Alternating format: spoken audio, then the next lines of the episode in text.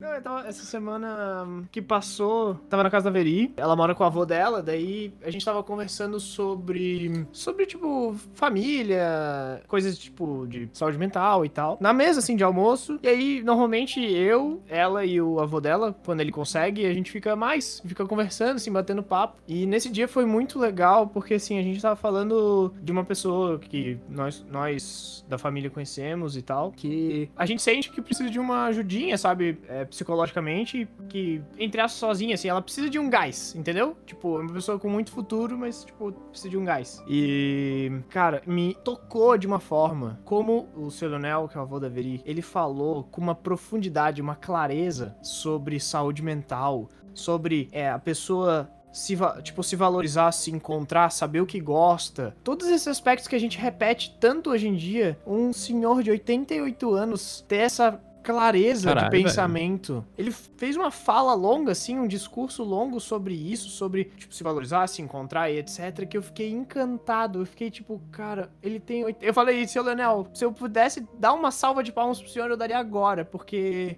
88 anos falando de saúde mental, eu abismado com aquilo, porque não é normal isso, né? 88 anos, pessoas de 88 anos... Eu falei, o senhor tá melhor que pessoas aí de 40, 30, que uhum. é um assunto tão falado hoje em dia, saúde mental, e ele com 88 anos fala tão bem. Eu fiquei, nossa, aquilo me encantou de uma forma que é, é difícil traduzir. Oh, é Lembrando massa, que o Lui não conseguiu, né, sozinho efetuar uma salva de palmas, porque como a gente já estabeleceu Sim. no programa anterior, o necessário para considerarmos que é efetivamente uma salva de palmas é o momento que a gente não consegue mais distinguir o fim de uma palma e o começo da outra. Então é, o Lui sozinho muito provavelmente não conseguiria, a não Por ser se ele estivesse em algum lugar com um tempo de reverberação muito alto. Mas, cara, aquilo foi para mim foi impressionante, assim, aquilo me, me tocou de uma forma, eu não sei se vocês têm alguém que é mais velho, assim, que tem esse tipo de conhecimento, mas eu não consegui encontrar, assim, é bastante difícil alguém que tenha tal clareza sobre isso, porque para ele não era ensinado, não era uma coisa divulgada, entendeu?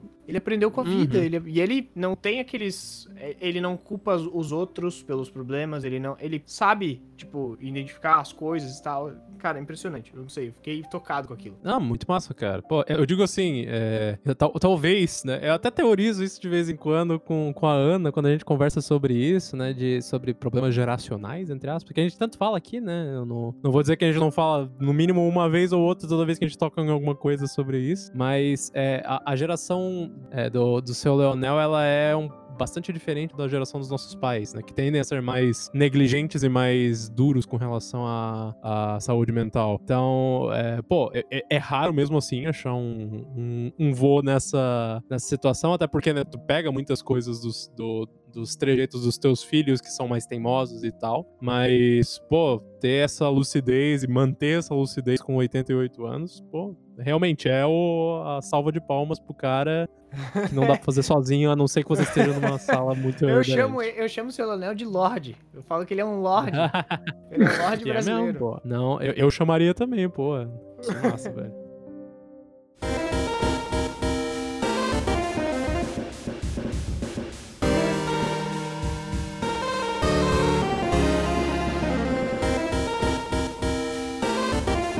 Roleta russa.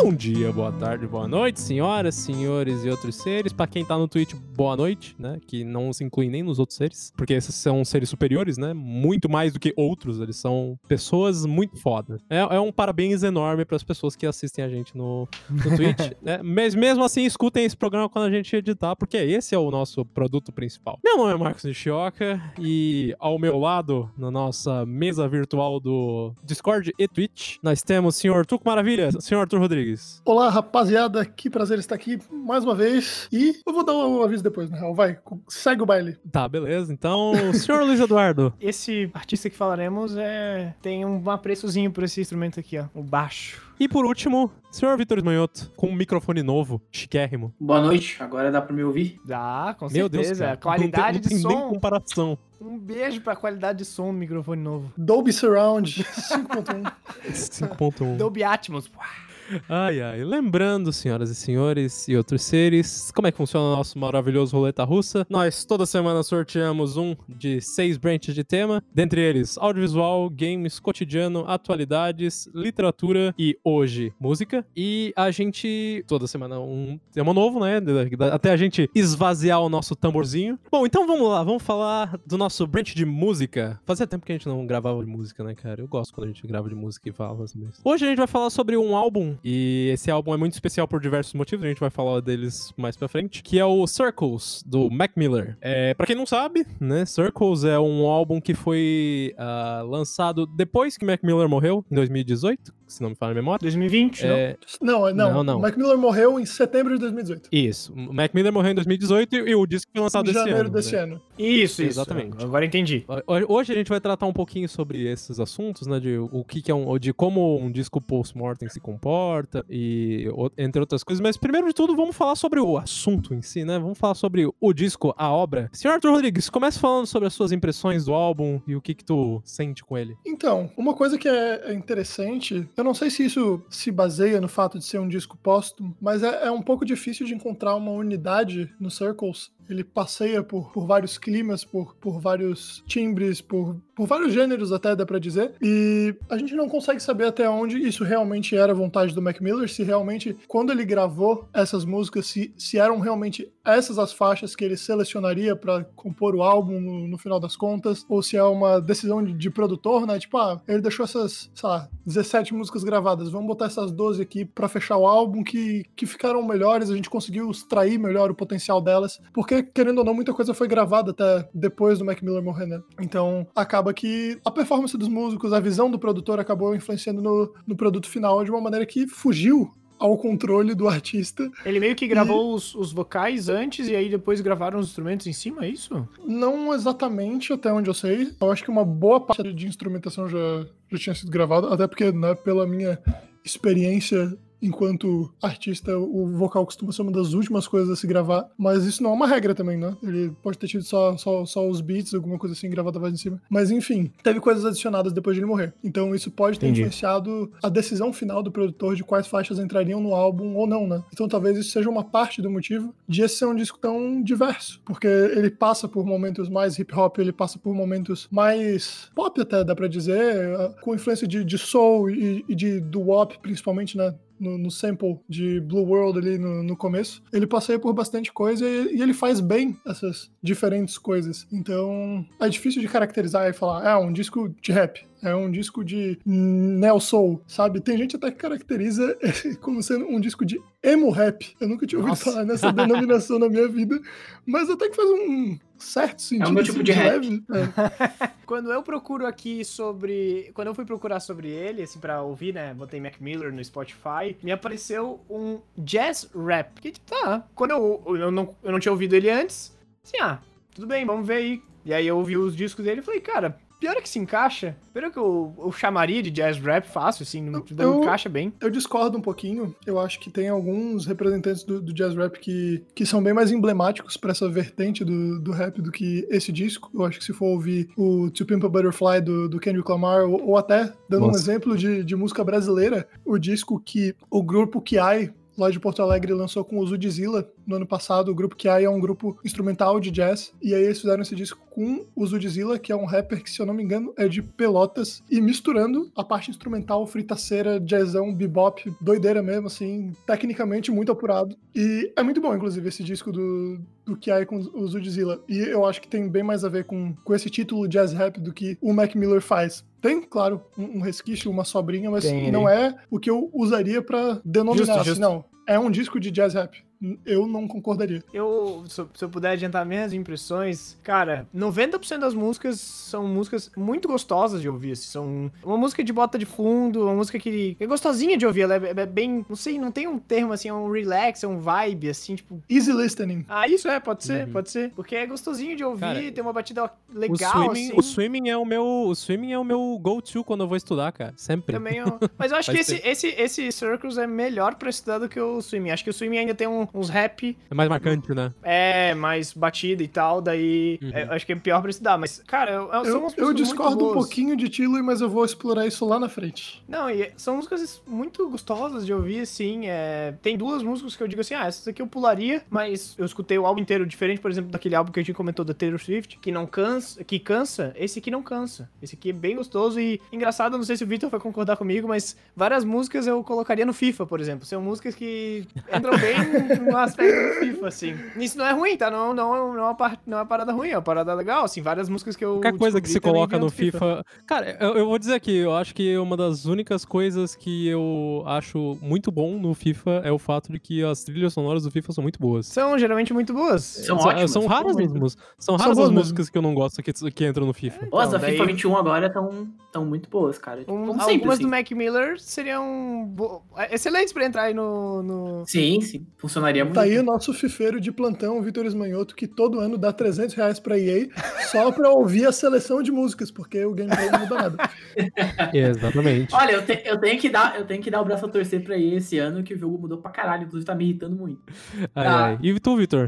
Já que, não, já que testou o ar da graça. Se o Lui acabou de, das primeiras impressões, eu vou falar as minhas. Eu vou concordar com ele muito com o um negócio de é uma coisa boa para escutar quando tu tá trabalhando. Tipo, eu fui escutar ele a primeira vez trabalhando e depois os outros dias eu escutei ele no, novamente trabalhando, que é muito gostoso, te dá uma. É fácil de se concentrar ouvindo esse tipo de música. Uhum. Porque ele não te tira do que tu tá ali, muitas vezes com mudanças bruscas na batida, é, com um instrumento vindo muito forte por cima numa hora ou, ou outra, uma voz que extrapola. Isso não acontece durante essas as músicas do disco. São músicas que seguem ali na mesma batida delas, às vezes entra uma coisinha diferente, é, às vezes sai um, uma batida, entra, sei lá, um outro sample em cima, mas o geral continua o mesmo e essa linearidade ajuda muito para ter uma experiência bem contemplativa ouvindo o álbum, principalmente. Cara, é um álbum que daria para tu meditar ouvindo, na minha opinião. Várias das músicas tu consegue botar assim, fechar o olho e ficar lá se concentrando. Então, para isso ele serve muito bem. E a ideia desse álbum, assim, principalmente em relação às letras, que eu dei uma, uma pesquisada também no que as pessoas estavam falando do álbum,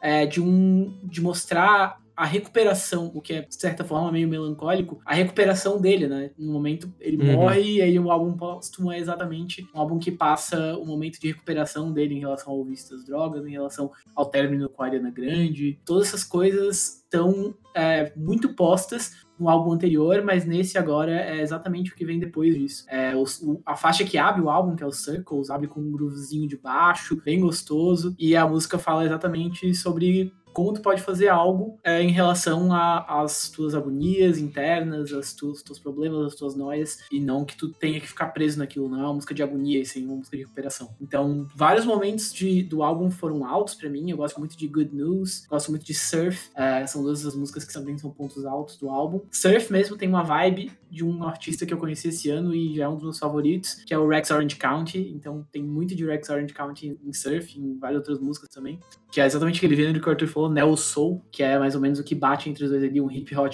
hip -hop alternativo. É, me agradou bastante o álbum e com certeza é, tem músicas dali que, que eu vou levar pra vida, assim, para minhas playlists pessoais. Apesar de que tem músicas que eu também não gosto, como eu falei hoje à tarde até no grupo do Roleta. Hands, por exemplo, é uma música do álbum que para mim não eu pularia, assim, não faz nenhuma diferença, inclusive um pouco. Então, é a única do, tem, do tem álbum que eu realmente não gosto. Todas as outras, eu acho pelo menos ok, assim. também concordo com vocês, cara.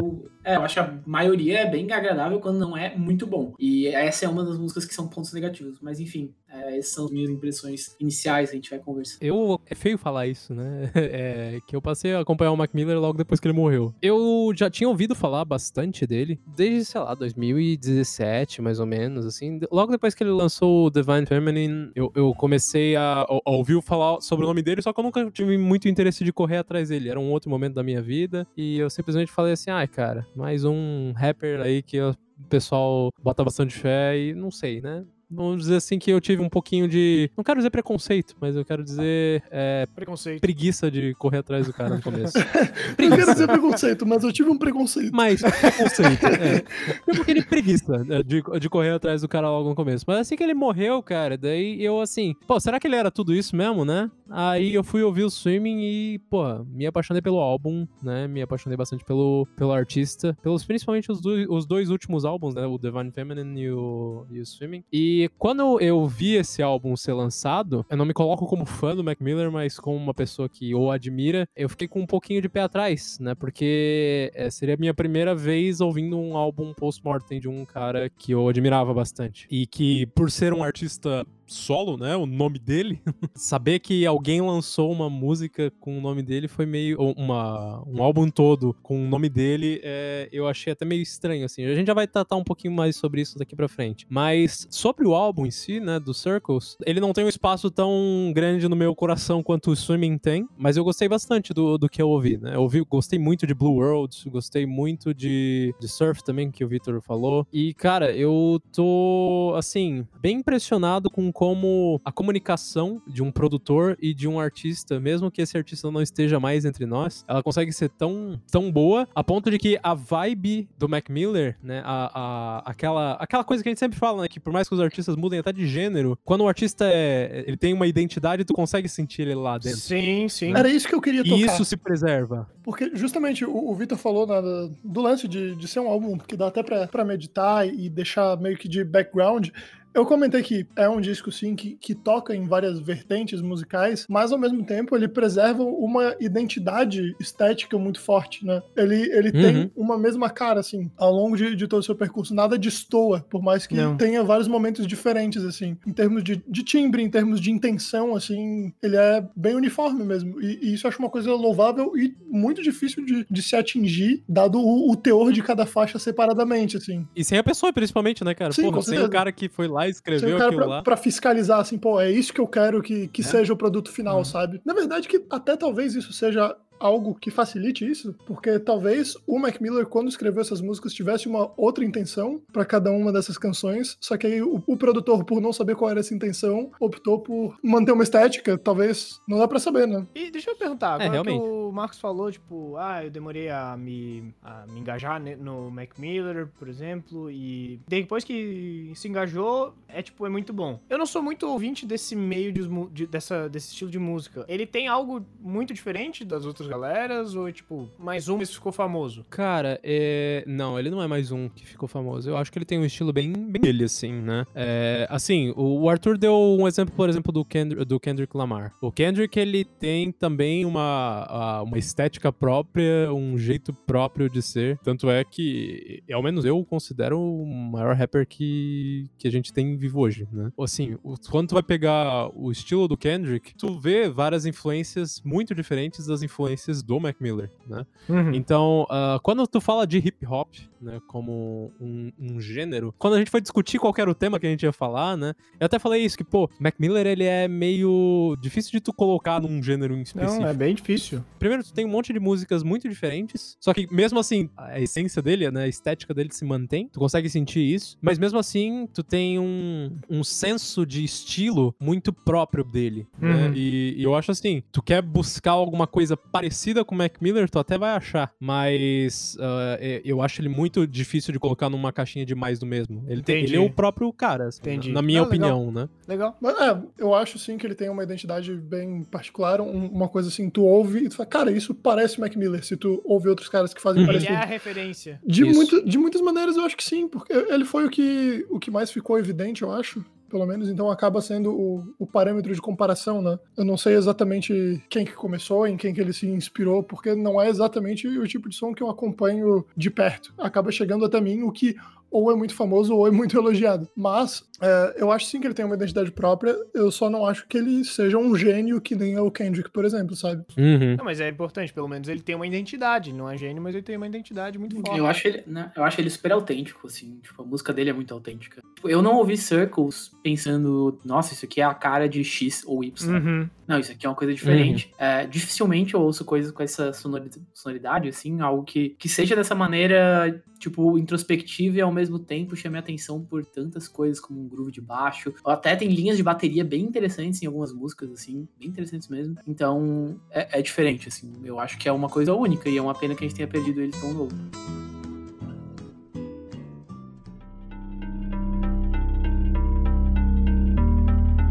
Bom, já que a gente comentou disso do. Quer dizer, né? Já que esse assunto vai ser tão recorrente durante a, a nosso, o nosso podcast, toda a nossa conversa, eu queria falar sobre o aspecto de ser um álbum póstumo dentro do, do, desse contexto dos Circles, né? É, a gente já viu isso, por exemplo, com Black Star do, do David Bowie, a gente viu isso com Nightmare do Avenged Sevenfold, que o principal compositor, que era o baterista no The Rev, faleceu antes do álbum ser lançado. Como a gente tem muita. tem muito material póstumo por aí, né? Eu, eu queria trazer para vocês uma pergunta, primeiro de tudo, né? Na real, duas perguntas, vou começar pela primeira. Quando vocês foram ouvir, vocês sabiam que era póstumo? Qual que é a sensação para vocês, assim, de ouvir um álbum sabendo que o artista não tá mais lá, que ele nunca vai saber se o público gostou ou não do álbum? É, o que, que vocês sentem quando vocês ouvem um álbum póstumo? Cara, para mim, eu sabia que era póstumo porque a gente comentou sobre isso. Tipo, foi um dos motivos de a gente estar tá aqui comentando. Eu só não sabia, por exemplo, como o Michael Jackson, ele tem algumas músicas que foram lançadas depois da morte dele, mas eram praticamente gravadas, estavam praticamente todos completas, só teve um remix aí a, a, mais ou outro. Um artista que entrou, tipo, Justin Timberlake fez uma música junto com ele, né?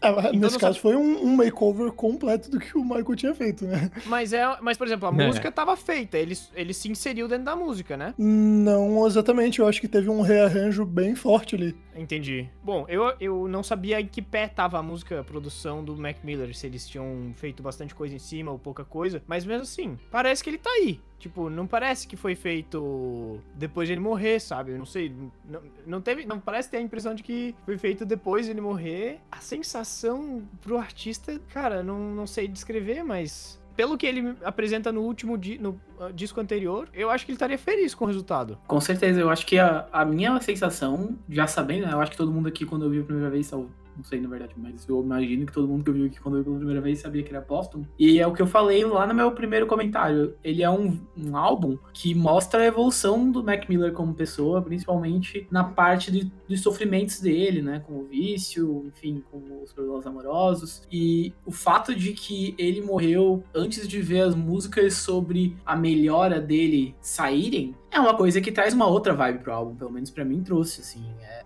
é, é, ouvir, tipo, sabe, ele não estava sofrendo mais, ele estava conseguindo sair dessa, né? Dessa, entre aspas. E, infelizmente, ele, ele deixou essas músicas pra gente e ele nunca vai usufruir do fruto, né? Que, que vai vir depois delas, que vem, né? Que veio esse ano e, e virá no futuro, porque com certeza esse álbum vai ser considerado um dos melhores do ano aí. E eu acho que, pô, se ele, não, se ele estivesse aí, o álbum seria bom, mas com certeza não teria essa vibe toda que, que teve para mim quando eu ouvi a primeira vez e fui ler as letras, essas coisas, e fui ler os reviews. Então, é uma circunstância relevante, assim, né, pra mim. Até porque foi com uma certa margem o disco dele que mais vendeu assim que saiu, né? Já foi pra, é. se eu não me engano, estreou em terceiro lugar na Billboard, coisa que ele nunca tinha conseguido até então. Então, com certeza, o fato de ser postmortem deu uma ejetada nisso daí. É inegável isso. Isso é, é de costume. Por exemplo, o Ed Van Halen morreu agora há duas semanas, e depois disso, Van Halen entrou entre as 10 bandas mais streamadas no Spotify, sabe? Uhum. E isso não é porque de um dia pro outro as pessoas descobriram Van Halen é porque bateu uma nostalgia, enfim, vários não, outros tem aspectos. gente que, que, descobre, mas tem gente que mais as pessoas voltam a ouvir. Exatamente. Eu lembro, eu lembro quando o uhum. Michael Jackson morreu, que saíram catando no, sei lá, esses fantástico da vida, catando em escola, perguntando pra criança, ah, tipo, vocês conheciam o Michael Jackson? Não, conheci agora e tal. Então tem muita gente que conhece depois claro, de claro. morrer também. Eu mesmo, eu nunca tinha realmente parado pra ouvir um álbum inteiro do Mac Miller antes da morte dele, né? Eu tinha alguns amigos que gostavam bastante, não sei se ainda gostam, na verdade, porque nunca mais conversou sobre isso, é, do som dele. E me apresentaram algumas das músicas mais famosas, principalmente What's the Use, que é a minha música preferida dele até hoje. Mas eu nunca tinha parado realmente para ouvir um álbum. E aí, quando saiu Circles, muita gente sabe, mas muita gente não sabe, todo ano eu faço a minha lista particular dos meus melhores discos do ano. E eu ouço muita coisa pra Pensa fazer numa lista listas. grande. Ano passado é, eu ouvi. Cento... A gente já viu.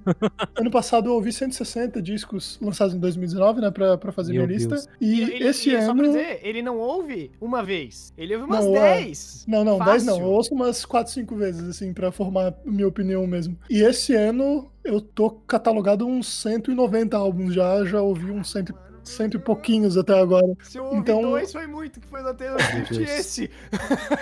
Então, assim que saiu o disco, e o pessoal falou bastante, dizendo que era um disco super emocionante e tal. E eu já botei no meu radar assim, cara, vou ouvir isso daí. Aí eu fui me atualizando nos lançamentos, ouvi e me surpreendi porque eu achei que fosse ser mais do mesmo. Por todo o hype, né, que, que o pessoal falava, eu achei que fosse, tipo, o famoso rap de branco. Mas é um pouquinho mais que isso. Eu, eu acabei gostando do disco. Eu acho que é um pouquinho complicado comparar com o Black Star, porque foi uma circunstância completamente diferente, né? O David Bowie Uhum. supervisionou todo o processo do, do Black Star até o final. Ele morreu dois dias antes do lançamento do disco. Ah, ele boa, sabia porra, que estava morrendo. O, o Black Star, ele é um testamento, né, do, do David Bowie. É, é ele percebendo que tá morrendo, é, é ele tendo essa, essa angústia de saber que vai morrer, que não tem o que fazer e que aquela vai ser a última obra dele. Então, eu acho que é Uhum. muito difícil de fazer essa comparação, porque são obras com teores muito diferentes. O, o Mac Miller, ele, ele tá com um teor muito mais esperançoso, ele tá se curando, e o Bowie tava no fundo do poço, tipo, eu vou morrer e é isso aí. E esse é, essa é a minha despedida, sabe? O Mac Miller não, não tinha intenção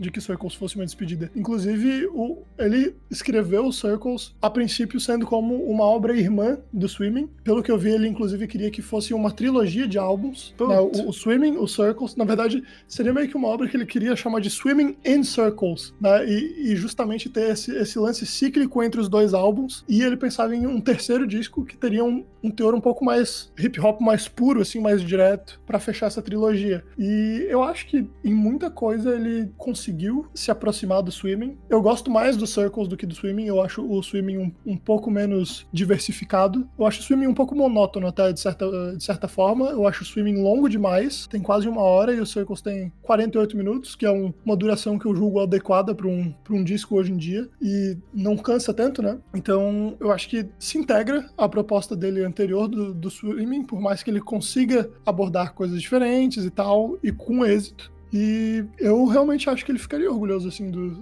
do produto Também, final. também acho. Eu também acho, cara. Eu, eu acho assim, ouvir a- álbuns post-mortem é, em geral, eu acho uma sensação muito parecida com você ouvir um álbum até de alguém que já morreu, que você já curtia, sei lá, ouvir um. O, o Ar- o Arthur deu o exemplo do Eddie Van Halen. Ela é parecida, entre aspas. Eu acho que o post-mortem ele chama muito, muita atenção de novas pessoas, né? Tanto é que eu acabei de falar isso, né, quando a gente começou a falar sobre o Mac Miller. Quando ele morreu, eu comecei a ouvir o cara, né? E a minha sensação pra esse álbum em específico, né, foi bastante disso, né? De, eu, eu que já conhecia bastante da, da obra an- anterior dele, eu imagino realmente que ele, ele estaria bem orgulhoso do resultado. E, e também pra deixar claro aquilo que eu falei, né, do, dos exemplos anteriores que eu dei. Minha, meu intuito com esses exemplos anteriores não é nem querer comparar os contextos, acho que é só comparar o, o, o fato, né? Ou comparar Sim.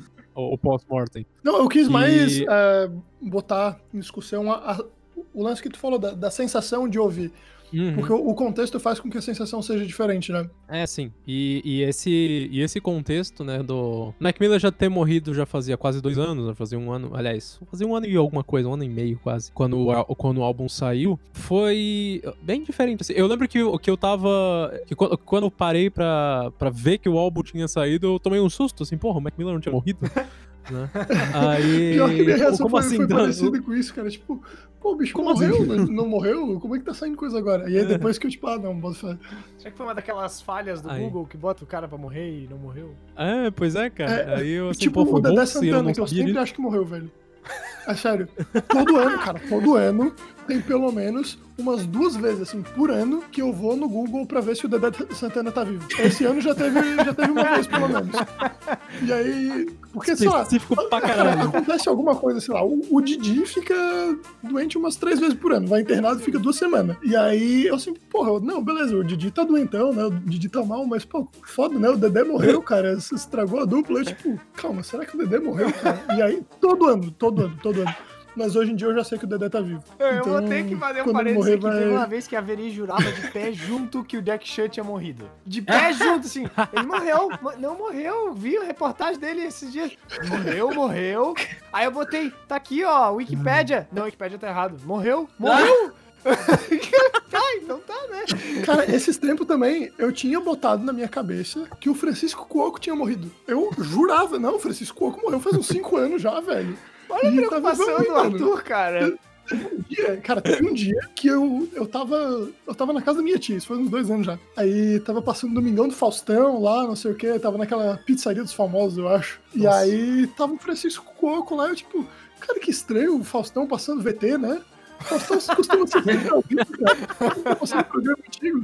Pô, o Francisco Coco tá morto, tempão fudido. Disse, não, não é possível, cara. Aí eu vi o Francisco Coco tá vivo, velho. 86 anos, firme e forte.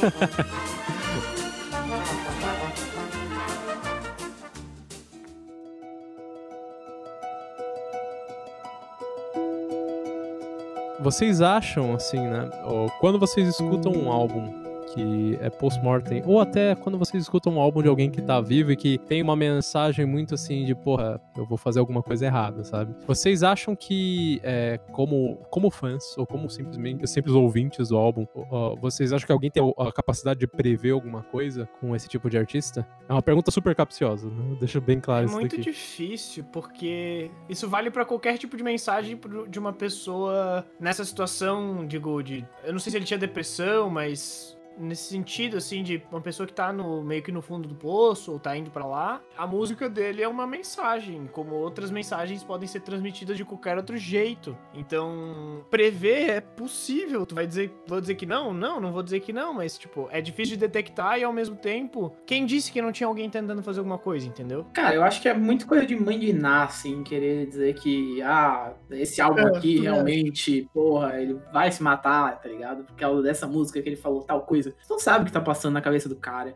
Você não sabe se essa música em que ele tá extravasando esse sentimento, se isso aí não tá ajudando ele na real, entendeu? E se isso aí não vai fazer ele se sentir melhor. Então, é difícil pegar é, simplesmente letra de música, é, um álbum como um todo, e falar, não, essa obra aqui claramente tá, tá aqui demonstrando o sofrimento dele, então é muito claro que daqui a um tempo ele vai se machucar, alguém devia ajudar ele.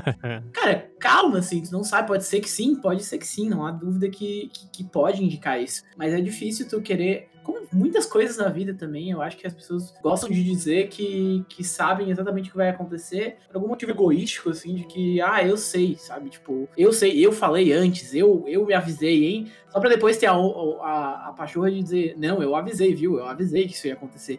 Ah, cala tua boca, bicho, tu não hum. sabia. Então, assim, é, eu acho que essa é a minha opinião sobre isso, assim, é muito difícil querer dar uma de mãe de Naco com base em letra de música de artista, porque isso não só é, pode estar ajudando ele, como pode significar 500 outras coisas que tu nem imagina que aquilo significa. Isso é um, é um conceito, isso é um conceito do Rápido e Devagar, que eu tinha, que eu tinha recomendado aqui já, que ele fala, é o viés do retrovisor, que ah, a partir do momento que você já sabe alguma coisa, né, você começa a falar que você já sabia no passado. Sim. Óbvio que tu não sabia, né? Imagina quanta gente não achou que o Tom York estava prestes a se matar quando o Radiohead lançou o The Band em 95.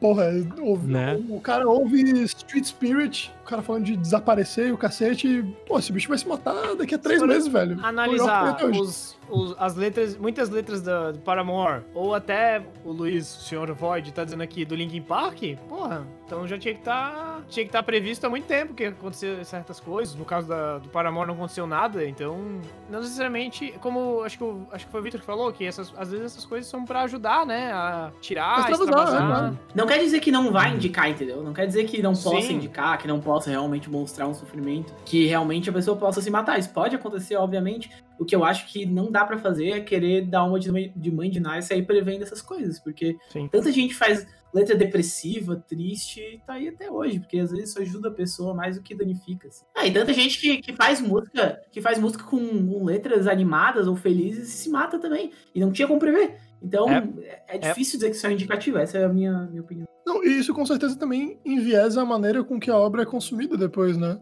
Porque te, tendo esse background, tipo, ah, ah, sim. o cara tava. Uh, no caso do Mac Miller não foi isso, mas como o Victor falou, tem casos de que, pô, o cara escreve letras esperançosas e dizendo que tá tudo melhorando, vai lá e se mata depois. Isso com certeza vai influenciar a maneira com que tu percebe a obra depois. Tipo, ah, pô, ele tava querendo transparecer que tava melhorando, mas, pô, a gente sabe que lá no fundo ele não tava melhorando tanto assim, hein, porque ele se matou depois. E muitas vezes é uma, realmente é uma balela do cacete a galera só quer massagear o ego achando que entende o que, que tá acontecendo. Não é, importa no fim das contas. o esquema que o, o Marcos falou do retrovisor. Tipo, os caras estão ouvindo o álbum pós-mortem e vendo que tem umas letras assim, então dizendo, ó, tava, era pra acontecer, tipo, né, já tava avisando ali. É, eu, é, quer dizer, é aquela coisa do início, tipo, a gente pode olhar e falar, olha, isso aqui realmente é uma letra triste, mas é difícil tu falar, cara, alguém ajuda esse cara porque ele tá, é, pode se matar claro. ou não. Não sabe o que, que aquilo significa pro cara, é muito pretencioso querer ler uma letra e tentar entender tudo que tá na cabeça do cara, entendeu? Não, não, isso aqui realmente com certeza significa X. E se você acha que significa Y, você tá errado, porque, obviamente, aí depois o cara se mata, e aí tu vê assim, viu? Eu falei que significava X. Pô, que coisa de, de otário, pô.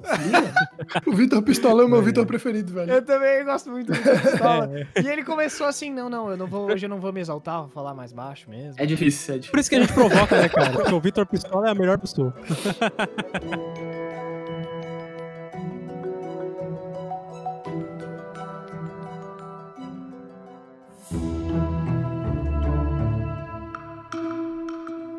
E só pra gente fechar o nosso assunto principal e falar das nossas. Uh, do, falar dessa nossa polêmica post-mortem, tem umas duas últimas perguntas para vocês. É só porque um artista morreu que um álbum que nem o Circles faz sucesso? Só pelo fato de ser post-mortem, vocês acham que ele faz sucesso? Ajuda, não posso dizer que não. Com certeza ajuda.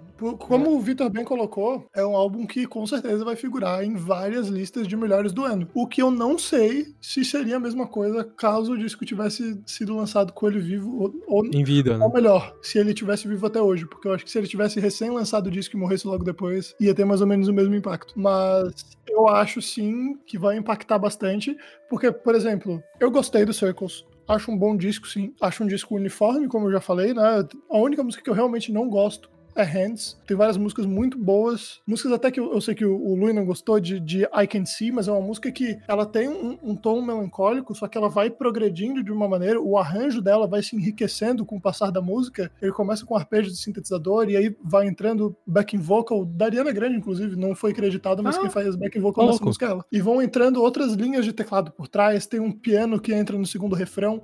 É tudo muito sutil e, e muito harmonioso, assim. Eu, eu acho um arranjo muito bem pensado É um bom disco, mas mesmo assim, eu não diria que entra até agora, sei lá, nos meus 20 discos preferidos de 2020, já não entra. Isso que ainda tem muita coisa que eu tenho que ouvir. Mas, com certeza, vai, vai influenciar a opinião da, da grande mídia, do, dos críticos, de revistas e enfim, para que faça com que o disco figure na, nas listas de melhores do ano. Inclusive, no Rachel Music, ele tá entre os 10 discos mais bem avaliados de 2020 no momento. É, não tem como não. E eu acho que não é um demérito, entendeu? Eu acho que é, é uma circunstância, entendeu? É. Não quer dizer que é um álbum. Tipo, é, o que eu quero dizer é que Circles não é um álbum ruim que por causa da morte vai figurar alto. Ele é um álbum bom que, impulsionado por o fato que ele morreu, torna ele melhor. E torna ele melhor porque sim, ele traz uma imagem diferente, ele passa outra vibe, ele faz com que ele signifique 100 mil vezes mais. Não é simplesmente um, um fato isolado, a morte faz com que o álbum figure alto, mesmo ele não tendo a qualidade. Ele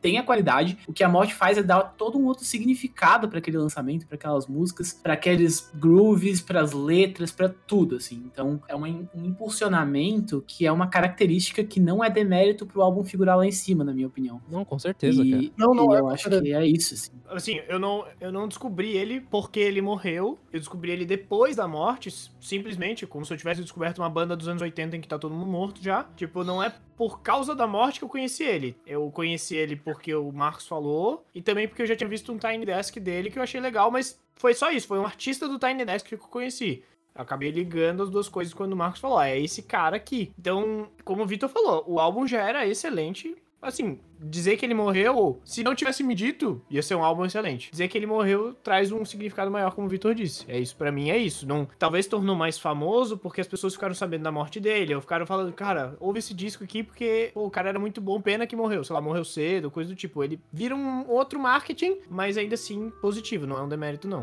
Não, com certeza, cara. Eu concordo com tudo que vocês falaram, assim, na minha opinião, trazendo um pouquinho disso que a gente fala que nós seres humanos somos bastante nostálgicos, somos bastante, como é que eu posso dizer assim, a morte chama muita atenção, né? E também cria toda uma ressignificância da, daquilo que a gente tá ouvindo. Não acho que é um demérito a gente fazer é, esse álbum fazer tanto sucesso pelo fato do que o cara morreu e que né, não vai estar tá nem aí pra ouvir nenhuma Uh, nenhuma crítica ou alguma coisa assim em cima daquilo que ele escreveu. Eu concordo com tudo isso que vocês falaram. Só que isso linka com a minha última pergunta né, considerando que, que, o cara, que o cara morreu, por que, que vocês acham que o mercado musical ele é tão. tem tanta dificuldade de ter empatia com quem é vivo para ter essa empatia só depois que essa pessoa morre? Eu acho que muito fã acha que conhece muito bem os artistas que gosta. Muito fã tem a necessidade de, de querer saber tudo sobre o artista e de se sentir próximo do artista e, e muitas vezes até, sei lá, sentir que, que esse artista é um amigo distante, de certa forma. E a grande verdade é que a gente não sabe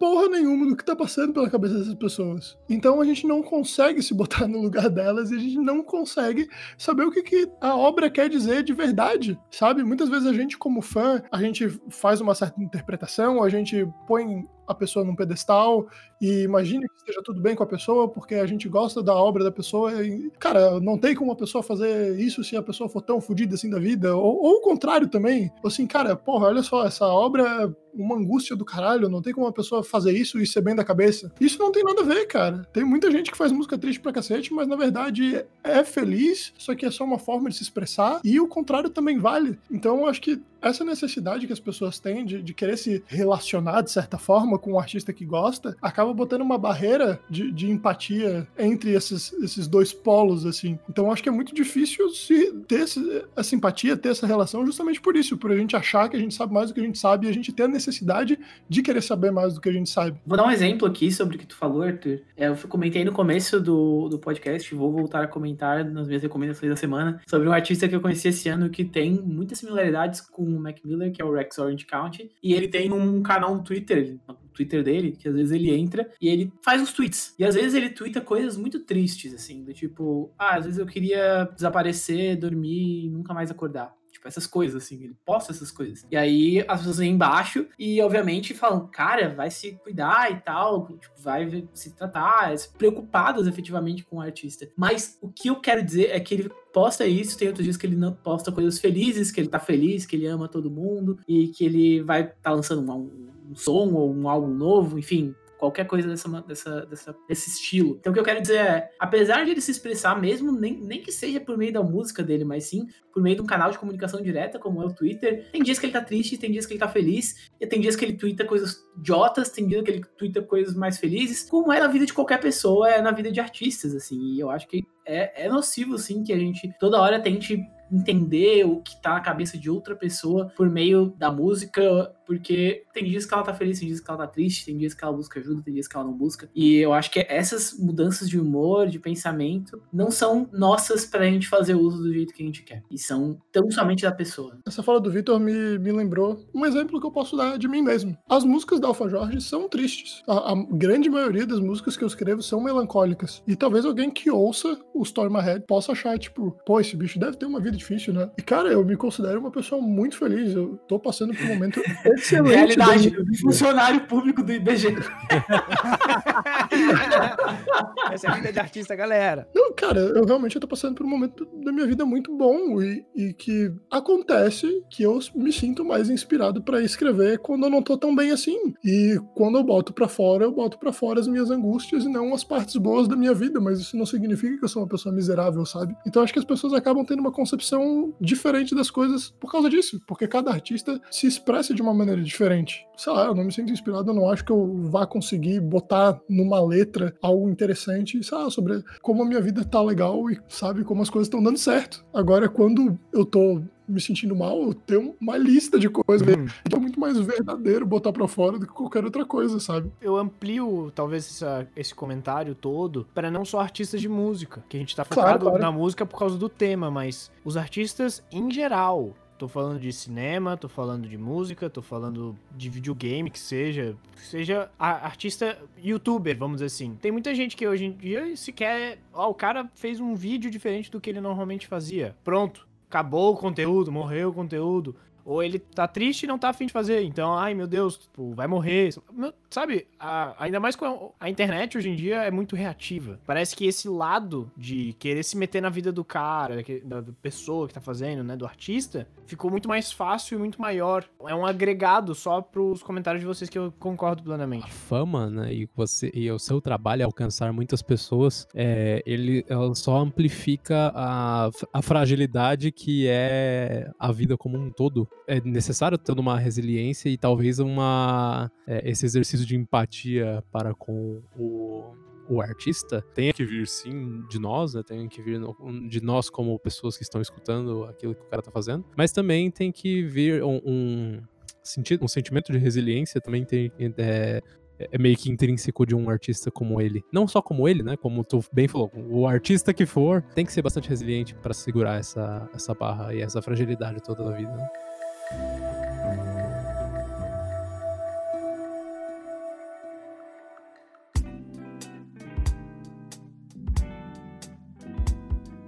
Vamos puxar então uma, umas considerações finais aí para cada um fazer o seu último comentário do, do disco antes da gente passar as perguntas? Cara, posso começar?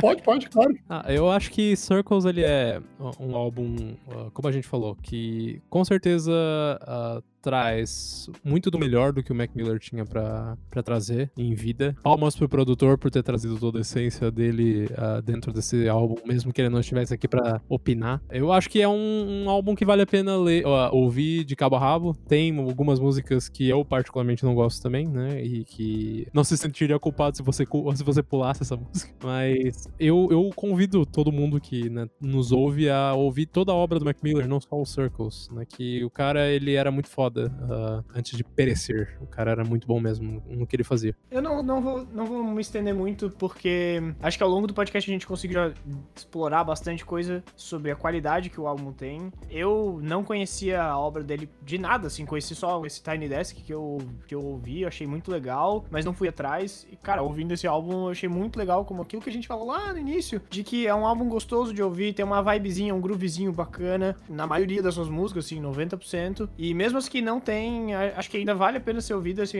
é, é legal, é um álbum bem bacana de se ouvir, ouvir enquanto estuda, ouvir para apreciar também, para botar de fundo, por exemplo, no, na sala. Cara, é um, é um álbum bem completo e não é só porque ele tá de background que ele é ruim, ou seja, que ele é insignificante, assim, ah, tipo, só, só de background não vale a pena. Não, não. É um álbum bem completo, mesmo sim ele tem essa capacidade ainda de é, ser ouvido em qualquer momento da sua vida. É, eu também vou ao encontro das palavras do Marcos do Lui. Pra mim é um álbum bem legal, bem completo. Como eu falei, ele é um som bem autêntico. Mac Miller não tem muita, muita coisa parecida assim com o que o Mac Miller fazia. Esse, esse álbum, com as letras que ele tem, com as músicas e as propostas que ele traz, tem um pouco de tudo. Tem esse hip hop mais raiz, como eu falei, então os fãs de hip hop vão gostar bastante. Tem também uma coisa um pouco mais neo soul, tem um negócio mais alternativo, tem um sonzinho mais instrumental, como eu falei, tem umas linhas de baixo e de bateria que são bem interessantes. Não lembro qual é a música agora que eu falei, porra, que linha de bateria maneira, mas agora eu esqueci o nome, mas se vocês ouviram o álbum, vocês vão ver. Enfim, ele é muito parecido com coisas que eu gosto, que eu descobri esse ano, que eu gosto, na verdade, porque a gente vai descobrindo, né, coisas que a gente gosta diferentes, assim, e, e eu, esse ano, por exemplo, eu tô, eu saí muito do, do que eu ouvi, assim, para ouvir um pouco mais de folk, um pouco mais de neo soul, um pouco mais de hip hop alternativo, e, e essa essa sonoridade desse álbum me trouxe muita coisa boa. É bom para ouvir, como eu falei, à tarde, estu trabalhando, estudando, é bom para botar de fundo, é bom para meditar, mas é bom para tu ouvir e curtir também.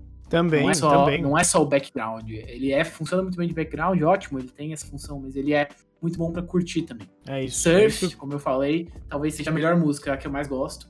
Mas, porra, Circles já começa, a primeira música já começa com um groovezinho bem gostoso, já te convida a ouvir o resto do álbum, tipo, é uma música muito boa para abrir, e ele vai subindo, assim, ele tem uma, uma escalada, assim. Good Confesso é que eu fiquei com um pouquinho mais... de medo com o Circles, achando que o, o álbum ia ser meio down, assim, mas não, na real. Não, ele é, ele tem uma subida, e eu acho que Good News, que é a música mais comprida do álbum, quase seis minutos, foi uma música que eu não ouvi passar, tipo, não me cansou os seis minutos da música, eu acho que isso é uma virtude de músicas sim, mais sim. longas, enfim. É um álbum muito bom, muito legal. O fato de ele ser póstumo traz uma significação totalmente diferente para ele, uma coisa que te convida a entender e a ouvir mais e, enfim, traz um novo significado para as letras também. Enfim, acho que a gente já fez considerações bastante, eu também. Eu concordo com a maior parte do que, do que os amigos falaram, não só agora nas considerações finais, mas ao longo de todo o programa. Como eu já falei, eu acho o Circles, por mais que ele né, passe por por vários pontos, ele é um álbum homogêneo, ele não tem nada que saia muito da curva. Eu gosto da maior parte das músicas, desde aquelas uh, easy listening, mais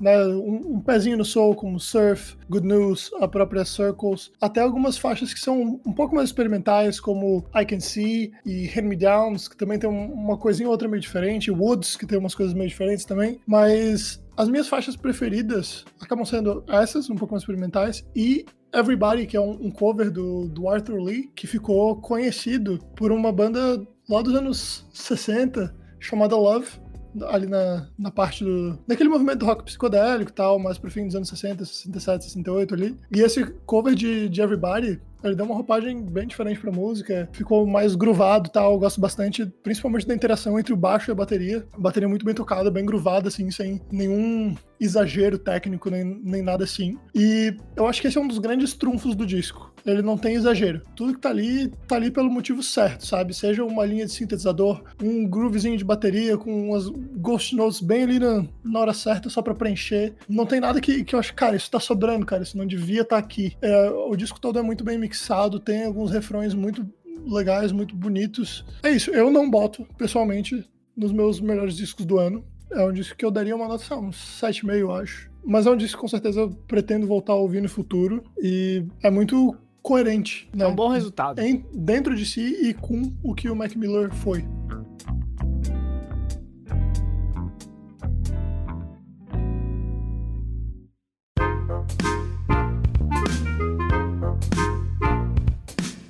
Chegamos ao fim do nosso assunto. Mas, porém, todavia, entretanto, contudo, no entanto, não obstante. Senhor Luiz Eduardo, o que, que a gente não, tem? Continue aí, Marcos, continue aí. Eu, eu achei poucos conectores. Poucos conectores. A, a, a, gente sempre falava isso, cara. Lembra nas minhas aulas de gramática do terceirão? Se você repete uma adversativa num texto de 30 linhas, tu é muito preguiçoso, cara. É impossível. tu, tu, não pensou o suficiente. Ai, ai. Senhor Luiz Eduardo, o que, que a gente tem antes de fechar o nosso podcast? Le question. a gente vai mudando as coisas aí. Céu, Pô, eu quero muito um compilado estilo Simpsons do, das perguntas do Lui. Falando nisso, Arthur, onde é que as pessoas mandam? O nosso banquinho de perguntas, a gente tá sempre com ele aberto para ser repleto aí com, com seus questionamentos, as suas indagações. No Instagram, arroba RoletaRussaCast. No Twitter, arroba Roleta RussaCast, vocês podem mandar uma pergunta por DM e tal, ou até pela timeline mesmo, se for mais, né, sem vergonha. E também temos no e-mail para tirar seu questionamento do cotidiano, para ler as suas perguntas no programa, enfim, roletarussapodcast.gmail.com. Pergunta do Felipe Pérez. Se vocês não soubessem seus próprios idade e nome, qual vocês achariam que é? Se eu olhasse Cara. no espelho, acordasse de manhã, olhasse no espelho pra mim mesmo, não soubesse meu nome nem meu minha idade. Cara, o Arthur tem muito, tem muito cara de José Carlos. Tem, tem, tem, tem, tem! O Arthur tem cara de José Carlos. E quantos anos ele tem? O Arthur tem 28. O cabeleireiro, 28 do, o, o barbeiro do Arthur já disse que ele chama José, não é? É, verdade, é. José, é verdade. Não, o Arthur é o José Carlos de 28 anos, facilmente. Pô, eu gostei, eu concordo com um gênero no meu grau. Eu acho que é, seria o José e eu acho que atualmente, assim, do, do jeito que eu tô, eu me daria uns 28, 29 anos. Só que depois de amanhã eu vou cortar o cabelo e fazer a barba e aí eu vou pra 23 anos aproximadamente. Aproximadamente. Eu acho que eu daria pra mim uns 26 anos. Não, você é louco, Não? cara. Não, velho. Eu, eu daria uns então vai, 22, cada um tem que dizer pro outro, então. Eu daria pro O- Luiz uns 22. O Lu tem 22, 23. né? Mas a barba, 22? Sim. É barba de jovem a tua barba, cara. A barba do Arthur é barba de velho. O nome do Luiz seria Kleber, só que mais entre o grupo de amigos, todo mundo chamaria ele de Klebinho. Não, eu, eu, eu já acho que o Luiz teria o nome de Cadu. É o Cadu. Cadu. É o Cadu. Carlos Eduardo ao invés de Carlos Eduardo. Eduardo. É, é o Cadu. Tem esse cara de Cadu. É o Cadu de 22 anos. Tá bom. Já o Marcos tem cara de 25, eu acho, 25, Tenho cara de- eu tenho cara de 26. 25, eu tenho cara Com de essa Ricardo. camisa cara. de engenheiro que eu tem tenho umas cara caras de de Ricardo. 30. Não, não, não. 30 não. 25, 26 anos. Fácil. Tem uma cara de Ricardo. Agora o Vitor. O Vitor tem uma cara de uns 22. Não, o Vitor tem cara de menos, cara. Sempre achei que o Vitor tinha cara de neném. Beleza. Uns Eu 20, tenho 20, cara. 20. Não tenho O barba. Vitor tem cara de 20, 20, 21. Tem a cara de Bruno. Não, o Vitor ele tem cara. Bruno. O Vitor, ele tem cara de ser filho de, de, aristro, de aristocrata foda. Aqueles Tem. bichos que botam É, segundo no, no gostei. final do nome, tá ligado? Gostei, gostei. Isso é isso mesmo. O- Nobre. O nome do Vitor seria José Adolfo III. Não, eu acho que ele tem cara de Bruno, tem uns 20 anos. E é filho de, tipo, deputado, assim, de uns caras. É, bem isso aí. da bem não. É porque, eu, assim. é porque eu uso terno, né? Daí vocês eu lanço essas coisas. A Laura tá revoltada, diz que nada a ver. Agora, respeita, 10 anos de amizade aqui. Laura Zandavalli pergunta: Que animal cada um de vocês seria? Cara, eu vou- já vou, eu já vou sair falando o que, que o Marcos seria. O Marcos seria muito uma coruja. Por quê? Fácil. Não sei, não lembro É uma coruja. sabedoria. Eu não pensei nisso, mas pode ser. Eu acho corujas fo animais fofos. Eu sempre imaginei o Marcos como um koala. Olha, Marcos, as Pelo- pessoas têm muita menos- imaginação de É, ti, né? pelo, pelo menos as pessoas me acham fofinho, né, cara? Tanto a coruja quanto o koala são animais fofos. Pô, mas a coruja é um bicho extremamente agressivo, cara. Mas o Marcos é um cara extremamente agressivo. Ele tá lendo no livro pra parar de ser agressivo. Growl. Minha indagação fica mais assim. Aproveitar que a Laura tá, tá assistindo ao vivo agora, pra me esclarecer essa dúvida. Você quer saber o animal que a gente gostaria de ser ou o animal que, dadas as nossas personalidades, se Ah, encaixa boa pergunta, boa pergunta. melhor ao, ao- animal em questão? Tá ali dadas as personalidades, ela Tá. voltou ali. Não, isso, isso muda muita Eu coisa. sou muito mais um cachorro. É, o Lu é muito cachorro. É, eu acho que o Lu é cachorro, o Lu é cachorro. O Lu é, Não, cachorro. É, cara. o Lu é cachorro. Todo mundo gosta. humano. É, o- não, acho que Golden. o, o, o é um Golden. O é um Golden. Eu um aquele Não, não, não. Eu, cachorro eu, eu acho que ele é bobão labrador. brincalhão que, que tá sempre junto.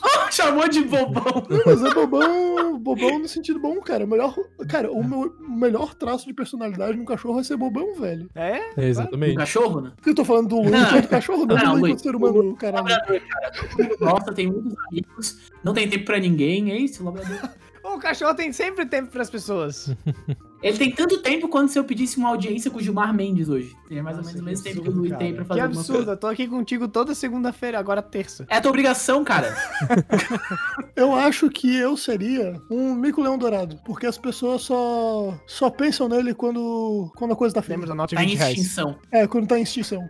E aí, quando eu tô, Caraca! quando eu tô em extinção, vem atrás de mim. Queria ir fazer o, o disclaimer. oh, que bravo.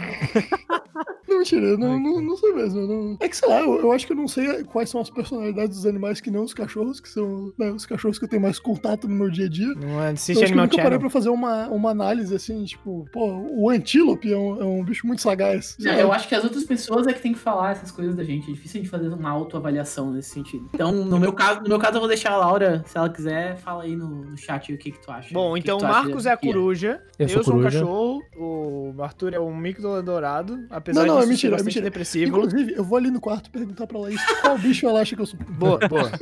Eu fiquei curioso. Aí, agora eu gostei. Obrigado, Lau. Te amo, amor. Beijo. Ela falou que é um gato. Um gato. Não acho. Não Eu acho. discordo. também. Discordo. Um gato é muito calmo pro Vitor. Personalidade do Vitor não tem nada a ver com gato. Tem que pensar num animal que é, tipo, agitadinho. É um rato, um ratinho. Um rato Ai, é que horror! A estatura é Um mesma. ratinho. Caralho, que horror, pô. O Vitor é um schnauzer. o rato é uma boa, né? Porque é rapidinho. É engraçado, tudo- é engraçado que eu falo coisas boas de vocês, falo Fica coisa da, boa do Marcos, falo coisa boa do Lu e vocês Falou falam que eu sou um um cara agressivo, eu sou um cara mais de boa de uma Mas é vida. uma coruja, cara. O coruja é alto animal. A coruja é um alto É fofinho, mas é pistola de vez em quando. A tua namorada tá falando que tu é um schnauzer. É. Tudo bem, mas pelo menos sinal é melhor que rato. Pode ser, eu O aceito que que a Laís schnauzer. falou? A Laís falou que eu seria uma girafa, mas eu acho que é mais por causa da estatura do que qualquer outra coisa.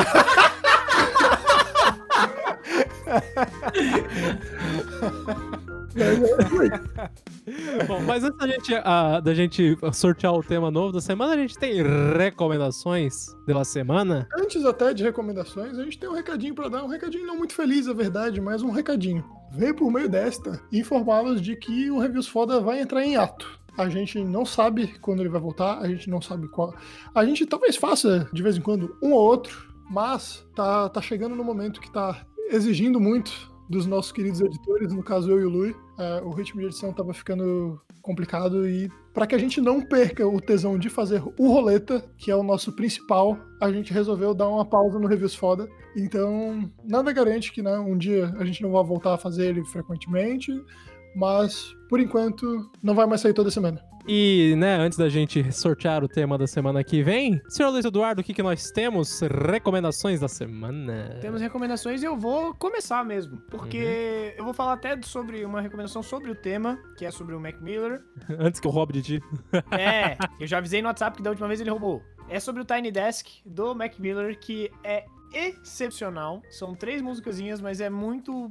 É Como as músicas dele são muito boas, então aquela vibe é muito legal dentro do, do, do estúdio ali, do, do escritório, tocando as músicas com uma banda incrível. E acho que o Marcos tem até pra dizer sobre o baixista que toca é, uma das músicas que ele é muito bom, cara. Ele chama atenção. Cara, não Pelo tem como não fazer assim né? junto com ele, ó. Balançar a cabeça um pro lado pro outro. Então fica a recomendação. Acho que tem uns 12 minutos, 20 minutos, uma coisa assim. É bem curtinho, bem legal. Eu também vou recomendar um vídeo do Tiny Desk, Ó, que é o Tiny Desk do David Crosby, que é excelente. O David Crosby é um compositor clássico, já fez trabalhos, né? Os, os, mais famosos são o Crosby, Stills and Nash e o Crosby, Stills, Nash Young, que é o mesmo pessoal, só que com o Neil Young junto. Mas, desde 2014, ele, já velho, resolveu meio que fazer um, um, revival da sua carreira, assim, de certa forma, de né, não só voltar pro principal, mas voltar de uma forma diferente. Então, o David Crosby, ele tem dois projetos paralelos, mais ou menos agora, um que é a Lighthouse Band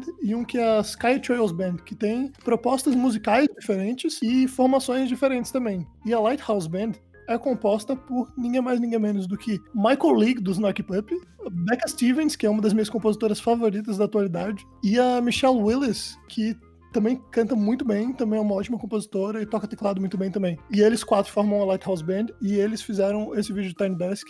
Eu gosto bastante desse vídeo.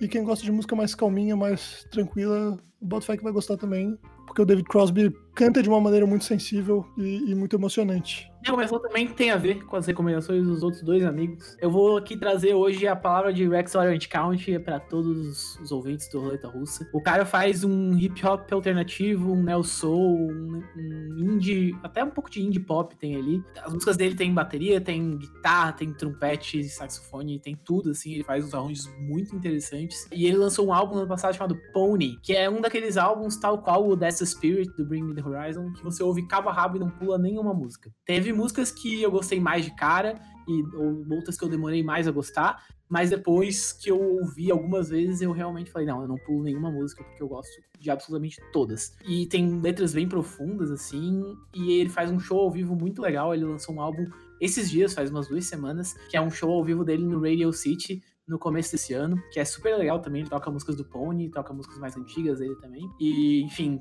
ouçam porque eu tenho certeza que vocês vão gostar, assim. É uma música muito legal. E pra linkar aí com os dois amigos, ele tem um Tiny Desk também, que ele toca três músicas muito boas dele. É, duas delas são do Pony e as outras são quatro músicas e as outras duas não são do Pony, mas são muito famosas dele. Que é Sunflower, que é uma música super famosa e super boa, na verdade. Se você quer começar a ouvir Rex Orange Count, comece por Sunflower que é uma música incrível, para mim é a melhor dele. É, outra é Love and Is Easy, que é super famosa dele também, talvez até se você botar pra ouvir, você falar, não, conheço essa música. Então, tá aí a palavra dele. Eu descobri ele no FIFA, porque ele tinha uma música Olha aí, viu só?